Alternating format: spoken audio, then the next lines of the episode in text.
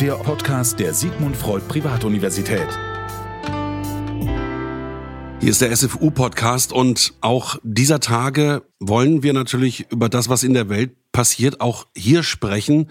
Und zwar ganz konkret mit einem Psychotherapeuten, einem ukrainischen Psychotherapeuten, der auch in der Ukraine ist und ich bin froh, dass ich ihn jetzt am Telefon habe. Wir wollten nämlich gestern schon telefonieren. Dann sagte er, es geht jetzt nicht. Wir haben gerade einen Luftangriff. Die Sirenen sind da. Wir müssen in den Keller. Auf der anderen Seite der Leitung in Lemberg ist Joko Pochasko. Schönen guten Tag.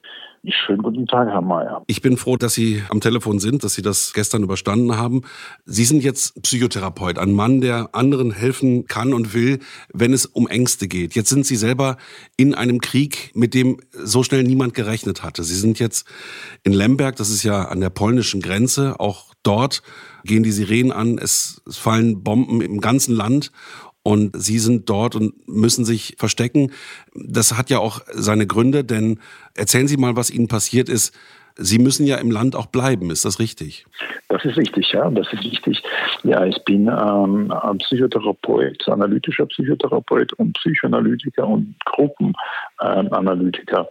Und jetzt habe ich gerade eine analytische Stunde hinter mir mit einer Analysantin, die noch äh, bleibt, die noch nicht gekündigt hatte oder nicht verschwunden ist, nicht ausgewandert. Und ich merke dieser Tage, wie schwer bis unmöglich es ist, äh, analytisches Denken, also in dem gewohnten Modus, uns gewohnten Modus aufrechtzuerhalten. Ich würde sagen, dass das geht gar nicht mehr. Und das hat auch damit zu tun, was Sie, wonach Sie fragen. Ja, also ich glaube, wenn, wenn existenzielle Ängste uns beschäftigen, wo es ums Überleben geht, da hört plötzlich die Möglichkeit zu analysieren auf. Nicht? Mhm. Natürlich bleibt dann die Psychotherapie und Krisenintervention und Traumatherapie und unterstützende Gespräche und Motivationsgespräche und, äh, und Stabilisierung und so weiter und so fort. Mhm. Aber ähm, Analyse ist nach meinem Empfinden jetzt nicht möglich. Und äh, genau in diesem Zustand sind wir jetzt. Sie haben gesagt, wir haben mit dem Krieg nicht gerechnet. Das stimmt für mich so nicht. Denn äh, für mich ist es ein sehr, sehr, sehr langer Prozess, den ich äh, schon seit etwa 20 Jahren beobachte in Russland, in den Dynamiken, die, die dort herrschen, im Werdegang Putins als Ukrainer nach zwei Maidan-Revolutionen, nach der Annexion der Krim und nach dem achtjährigen Krieg mhm. im Osten des Landes. Also für mich war das wirklich alles andere als unerwartet oder noch mehr erschütterlich oder erschütterlich ist das schon, meine ich, aber ungeheuer, ja, unvorstellbar. Das war es nicht. Wir haben, glaube ich, auch jetzt gesehen, wie schlimm hypnotisiert viele von uns waren, als wir der Wirklichkeit, die sich vor unseren Augen entfaltete, einfach nicht glauben wollten. Ähm, ich würde auch ganz gerne mit Ihnen später Putin einordnen, weil Sie eben Psychotherapeut und Ukrainer sind. Aber vielleicht mal zuerst Ihre ganz private Geschichte. Ähm, Sie haben auch einen Brief an Ihre Freunde geschrieben, weil natürlich viele jetzt nachfragen, wie es Ihnen geht. Man kann das gar nicht alles beantworten. Aber um Sie mal nach außen vorzustellen, Sie sind eine ganz klassische Familie. Sie haben zwei Söhne. Der eine ist 19 im wehrfähigen Alter, der andere ist 14. Ihre Frau und Sie, Sie sind 51 Jahre alt, wir sind gleich alt.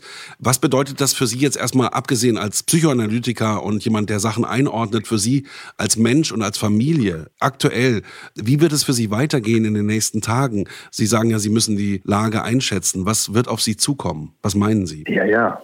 Ja, das ist ja die höchste Kunst, jetzt äh, die Lage richtig einzuschätzen. Denn im Unterschied zu dem Werdegang, den ich jetzt kurz skizziert habe, ist die Zukunft vollkommen offen. Nicht, und ich will jetzt nicht eine Wahrsagerin hier mimen und spielen und keine Prognosen aufstellen, denn es ist mir vollkommen klar, es kann beliebig jetzt weitergehen. Von einem Blitzkrieg ist jetzt nicht mehr Gott sei Dank die Rede. Den haben wir abgewehrt und diese Option steht nicht, aber alles andere ist sehr, sehr, sehr wohl möglich. Und am wahrscheinlichsten erscheint mir im Moment die Eskalation, die Brutalisierung und die Bestialisierung äh, dieses Krieges von der russischen Seite aus Frustration davon, dass sie nicht die vorgesetzten Ziele bis jetzt erreichen konnten. Und das sehen wir auch schon jetzt in Kharkiv und in Sume und äh, in anderen, in Tschernihiv, wo einfach nicht mehr militärische oder zivile Infrastruktur, sondern wo jetzt einfach Zivilbevölkerung bombardiert wird. Und dass da gerade sich die wahrscheinlichste Zukunft dieses Krieges und das bedeutet eine unbeschreibliche Tragödie. Das ist das Ende unserer Welt. Und da kommt es wirklich existenziell darauf an, die Lage richtig einzuschätzen, um einfach nicht umzukommen mhm. in diesem Krieg. Jetzt ganz kurz für alle, die zuhören. Es ist der achte Tag des Krieges. Zum Beispiel Mariupol und Kharkiv sind schwer umkämpft noch nicht ganz eingenommen, auch Kiew. Es fallen immer mehr Bomben, äh, Raketen auf die Zivilbevölkerung. Sie sind ja nahe der polnischen Grenze. Was haben Sie denn in Lemberg bislang auch erlebt? Wird Lemberg auch schon bombardiert? Nein, also die Stadt Lemberg nicht, aber die Region Lemberg wurde gleich in der ersten Nacht von mehreren Raketen betroffen, weil da gab es äh, Militärstützpunkte, Militärkasernen, Waffenmunition, Lager und vor allem Kommandopunkte und Flughäfen. Die wurden mit äh, Raketen getroffen. Die Stadt Lemberg bleibt bis jetzt unversehrt. Aber die Stadt Lemberg ist jetzt der Brennpunkt von Fluchtbewegungen.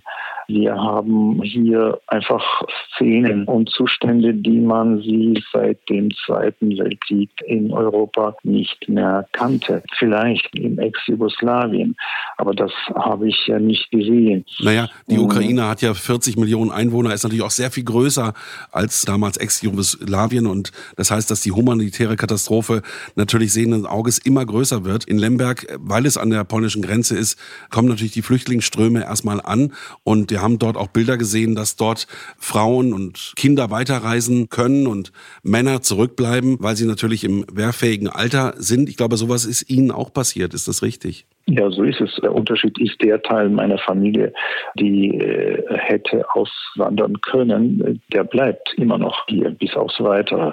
Und ja, die Stadt hat sich auch, obwohl unzerstört und unversehrt, aber auch sehr, sehr stark verändert, alleine durch äh, diese neuen Merkmale dieses Krieges durch die Vorkehrungen, die man trifft, durch die Checkpoints, durch die Patrouillen, aber auch durch unendlich viele Menschen, die mit Gepäck und Kindern durch die Stadt wandern. Jetzt haben Sie es gerade erwähnt, Ihre Frau und Ihr jüngster Sohn sind auch da geblieben, damit die Familie zusammenbleibt. Eine unglaubliche Belastung. Wir wissen nicht, wann der Krieg dann auch nach Lemberg kommt. Jetzt die Frage, die schwer ist, wenn Sie als Mann dort für Ihr Land stehen, muss man dann irgendwann zu den Waffen greifen? Ich meine, Sie sind Psychotherapeut und wahrscheinlich auch vorher immer Pazifist gewesen, könnte ich mir vorstellen. Und auf einmal verändert sich die gesamte Lage, das gesamte Leben, die gesamte Realität. Wie geht man damit um? Ja, ja, also kämpfen und, und in Krieg ziehen war das Letzte und ist auch das Letzte, was ich in meinem Leben will. Aber so akut bin ich im Augenblick noch nicht bedroht. Es gibt bei uns in der Ukraine ein sehr klares Schema, nach welchen Kriterien wer und wann eingezogen werden muss. Und in der ersten Welle kommen die aktuellen Wehrdiensttragenden, die gerade jetzt in der Armee waren, sei es reguläre Streitkräfte oder Berufsarmee. Dann kommen als nächstes dran Menschen, die Militärerfahrung schon haben, Reservisten dann wahrscheinlich, ne, genau. Ja, die Reservisten, die mit Militärerfahrung nach 2014 und 2014 ist genau das Jahr, als die Annexion der Krim und die Okkupation eines Teils des Donbass begann. Und diese Menschen sind sehr viele. Also wir haben eine halbe Million Menschen, Männer und Frauen, mit dieser Erfahrung von Kriegshandlungen nach, also Kampfhandlungen nach 2000, also ab 2014. Also war das, war das irgendwie schon der, der, die Vorbereitung auf das, was heute kommt? Also dass die Ukrainer sich auch gerüstet haben, im wahrsten Sinne des Wortes, auf die Aggression aus Russland durch den Donbass-Konflikt? Naja, naja, wir haben uns bewusst, nicht bewusst auf einen weiteren Krieg vorbereitet, aber wir haben damals unser Land verteidigt. Ja von der Okkupation. Und ganz offensichtlich war damals, 2014, es ein Versuch, die ganze Ukraine zu unterjochen von Russland aus. Den haben wir damals so abgewehrt, wie es gekommen ist. Und dann kommt eben die zweite Einberufungswelle. Das sind Personen mit Erfahrung von Militärdienst vor 2014 und dann eben erst die dritte Welle, die für mich galt und meinen Sohn. Aber Sie müssen auch bedenken, wir haben auch noch sehr, sehr, sehr, sehr viele Freiwillige, die sich zur Bürgerwehr melden und die auch kämpfen wollen und die auch in diesen Tagen ausgebildet werden und leichte Schusswaffen ausgehändigt bekommen. Wir beide sind, würde ich sagen, ein bisschen über eine Stunde, eine Flugstunde voneinander entfernt und haben völlig unterschiedliche Realitäten. Es sind Realitäten, die man sich nach 1945 nicht mehr vorstellen konnte. Gerade Deutsche und Österreicher waren in ihrer Wolke der Glückseligkeit immer so, dass sie den Pazifismus vor sich hergetragen haben. Auf einmal ändert sich die gesamte Weltsicht. Der Deutsche Bundestag will 100 Milliarden für die Bundeswehr ausgeben und ist nun auch doch bereit, Waffen an die Ukraine zu übersenden. Auch gerade heute 2700 Flugabwehrraketen. Ist das in Ihrem Sinne? Hilft sowas? Ja, absolut, natürlich. Ja, ja, das sind längst fällige Maßnahmen, die sehr, sehr, sehr viel früher hätten getroffen werden müssen, aber eben versäumt wurden. Aber auch diese jetzigen Aktionen sehr, sind äh, sehr, sehr, sehr verspätet, aber zum Glück nicht zu spät kommen sie. Und ja, die deutschsprachige Welt oder das heutige Deutschland und das heutige Österreich von vor 45 das ist genau die verkehrte Seite von dem, was heute die russische Welt in der Vorstellung Putins ist. Das ist der Aggressor, das ist der beleidigte Revanchist, der versucht, so viel Reich wie möglich zu vereinen zu einem Imperium. Und das tut Putin genauso jetzt mit der Idee der russischen Welt. Also er spricht ganz offen von einem Wiederauferstehen äh, des alten russischen Imperiums im neuen Gewand. Und von daher verstehe ich das sehr, sehr gut, dass die entnazifizierten Völker, die unter Hitler waren und zum großen Teil Hitlers Ideologie und Größe auch mitgetragen haben, bis sie eben entnazifiziert und entmilitarisiert wurden, dass sie dann, nachdem sie einsichtig geworden sind, es sehr wohl genossen haben, in einer anderen Realität in Frieden zu leben. Aber wir sind jetzt das, was Opfer von Hitler. Wir waren damals Opfer von Hitler und von Stalin 39 und wir sind jetzt in der gleichen Situation wie die Opfer von Hitler und Stalin. Naja gut, also es ist eben der Diktator, der den Weg bestimmt. In diesem Fall ist es Putin, der seine hässliche Fratze jetzt völlig zeigt, die er früher vielleicht besser imstande war zu verbergen. Die Frage an Sie eben auch als Psychoanalytiker, wie schätzen Sie diesen Mann neben seinen Großmachtsansprüchen ein? Was geht in ihm vor? Geht jetzt eine noch größere Gefahr von ihm aus, wenn er sozusagen völlig isoliert ist? Was meinen Sie, müssen wir von ihm weiter erwarten? Mhm. Ja, ja, also da gibt es mindestens zwei verschiedene Ebenen. Die eine Ebene ist ein sehr, sehr, sehr beleidigter, gekränkter kleiner Knabe, der durch diese Kränkung sich absolut ohnmächtig fühlt und schrecklich Angst leidet.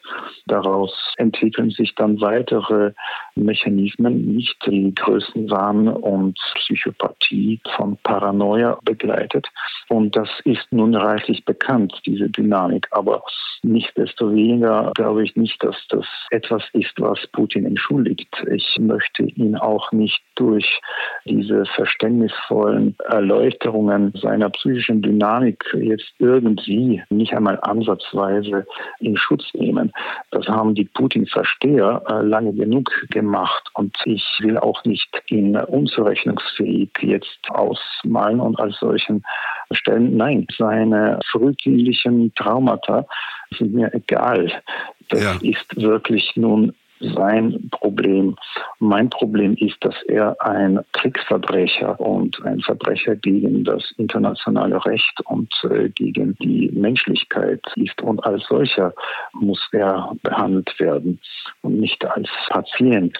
Aber Sie fragen, ob er zu mehr fähig ist. Natürlich. Also wenn man sich diese Dynamik von diesen Prozessen anschaut, dann kann man nur davon ausgehen, dass er weiterhin eskalieren wird, dass er die Latte immer lieber nach oben stellt, weil seine Angst ja zunimmt, seine Vernichtungsangst nicht. Und da wäre er bereit, lieber die ganze Welt mit ins Grab zu nehmen, als sich dieser, dieser Gefahr auszusetzen. Ich hatte gehofft, dass Sie was anderes sagen, aber das ist auch meine Vermutung. Also das Problem ist ja, dass man jetzt gucken muss, wie wird es weitergehen? Was macht der Westen? Zu was ist der Westen imstande, natürlich die Ukraine unterstützen, wo er kann. Das ist mit Lebensmitteln, mit medizinischen äh, Mitteln, mit äh, Waffen und dergleichen. Aber mhm. es wird sich ja um Putin herum auch sicherlich in den nächsten Wochen einiges verändern. Auch die Russen gehen natürlich auf die Straße, werden sofort festgenommen. 7600 sitzen wohl schon im Gefängnis, weil sie demonstriert haben. Es ist de facto Putins Krieg und die Armee muss das machen, was er macht als Oberbefehlshaber. Er sitzt wohl angeblich in einem Bunker. Wie wird dieser in die Ecke gedrängte Putin sich weiter verhalten? Weil er hat ja nun nicht das erreicht in den ersten Tagen der Ukraine, was er sich gedacht hatte. Ja, ja. Ich glaube, der Westen macht das ganz, ganz wichtig, aber erst jetzt, erst in der letzten Woche. Denn Naturen wie die Putin, die deuten alles andere als nur Einladung zu mehr. Und da werden sie noch frecher und sie triumphieren dann noch mehr in ihrer irrigen Überzeugung, sie dürfen alles auf dieser Welt und die können die maximale Kontrolle über das Sein und Nichtsein ausüben. Ich glaube, mm, wir sollten uns da diesbezüglich nicht so große Sorgen machen, denn mm, auch diese Dynamik ist äh, nun reichlich bekannt. Das ist die Dynamik der letzten äh, Stunden von Despoten. Die sind alle völlig vereinsamt und auf einmal bricht der Zauber von so einem kleinen Zinnober in sich zusammen und äh, die Befehle werden einfach nicht ausgeführt irgendwann auf dem Weg von Putin zu einem weiteren Dienstleistenden wird dieser Befehl irgendwie untergehen, unterbrochen oder das Gerät mit dem roten Knopf ist auf einmal kaputt. Also da würde ich mir deswegen keine großen Sorgen machen. Also die Menschheit funktioniert dann auch in ihren kleinsten Bruchteilen. Also das heißt, dass auch jemand, der dort vor Ort ist, auch mitdenken und mithandeln wird. Ja, ja, sie wollen auch leben, ja. ja. Sie wollen auch leben und, und zum Glück drückt Putin nicht persönlich auf den roten Knopf, sondern es ist eine recht lange Kette von diesem Prozedere, das da vorgenommen wird. Naja, soweit ich informiert bin, hat er den roten Koffer Nummer eins, sein Verteidigungsminister Nummer zwei und das reicht wohl aus, um quasi zu drücken. Das ist meine Information. Außerdem haben die Russen vier DEFCONs, was die Amerikaner also fünf Stufen haben, haben die Russen insgesamt vier und wir sind schon auf der zweiten. Also es ist natürlich alles sehr beängstigend. Aber wem erzähle ich das? Sie sind Ukrainer, sie sind mitten im Krieg und haben sowieso andere Sorgen als das. Also wie, wie sehen Sie das denn als weitere Eskalation? Also wenn man schon mit dem Krieg tagtäglich zu tun hat, macht einem die Atombombe dann noch mehr Angst? Ja, sicher, natürlich. Aber das ist genau das, was Putin mit seiner Erpressung erreichen will. Er will die Kapitulation der Ukraine damit erreichen und die Kapitulation des Westens. Das ist ganz, ganz eindeutig völlig indiskutabel. Es ist alles so bedrückend, so, so traurig und, und so wahr. Und es ist nicht irgendwas, was irgendwo vor einem flimmert, sondern es ist äh, unser Alltag. Ich glaube, dass alle Menschen weltweit wahnsinnig deprimiert sind zurzeit. Was haben Sie für Wünsche an uns? Was können wir noch tun? Das, was er eh schon tut. Erklären, aufklären, demonstrieren, hm, nachdenken, diskutieren, überlegen und keine Angst haben. Und natürlich Güter schicken, Lebensmittel, medizinische Mittel und auch Waffen. Ja, davon rede ich nicht einmal. Das ist ja hm, selbstverständlich. Das, das, ist nicht selbstverständlich. Nein, nein, das ist nicht selbstverständlich, aber das ist unausweichlich. Absolut. Ich weiß gar nicht, was ich Ihnen alles wünschen soll. Ich bedanke mich erstmal, dass Sie uns so einen tiefen Einblick gegeben haben und kann nur wünschen, dass ein paar dieser Dinge, die Sie vorausgesagt haben, im Positiven auch eintreffen und wünsche Ihnen, Ihrer Familie und allen Ukrainern natürlich alles, alles Gute. Das werden wir sehr gut gebrauchen. In diesen Tagen noch viel mehr als sonst. Haben Sie vielen Dank, Herr Mayer. Danke für dieses Interview, Joko Porokasko.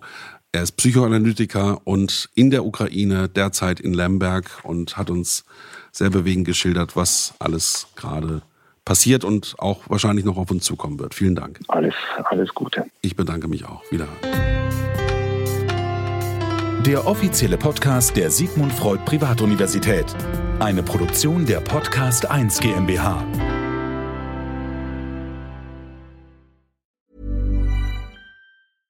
Ever catch yourself eating the same flavorless dinner three days in a row? Dreaming of something better? Well, HelloFresh is your guilt-free dream come true, baby. It's me, Kiki Palmer.